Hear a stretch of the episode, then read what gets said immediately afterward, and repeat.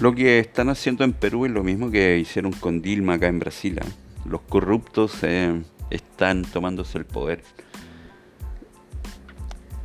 La, yo creo que la derecha latinoamericana eh, tiene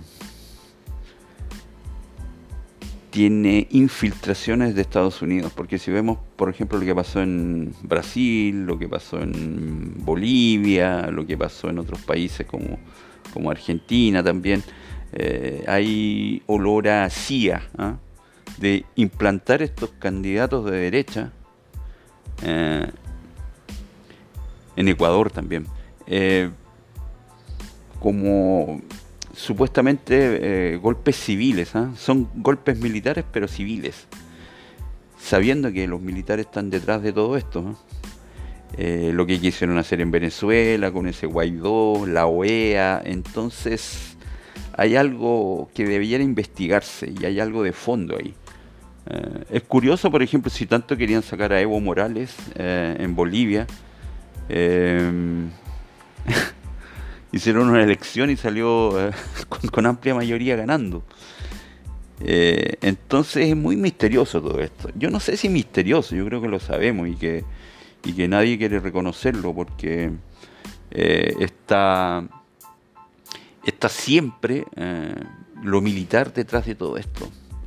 Vemos los beneficios que reciben los militares, estamos viendo acá en Brasil.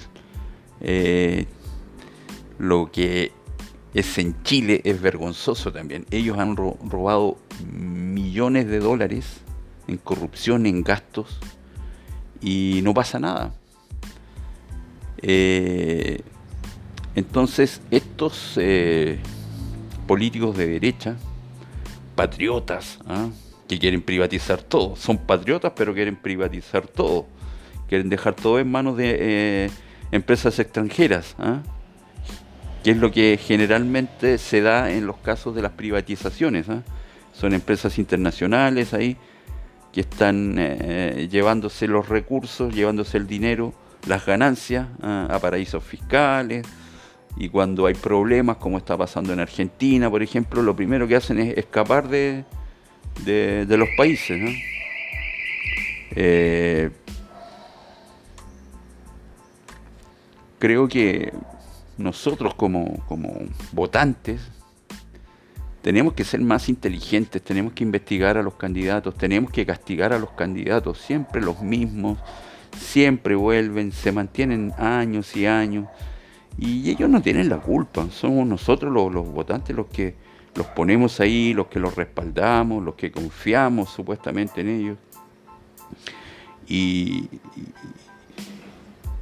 preocupa mucho eso. Eh, la mentira, la mentira la usan ya de un descaro desproporcionado y que, asusta también.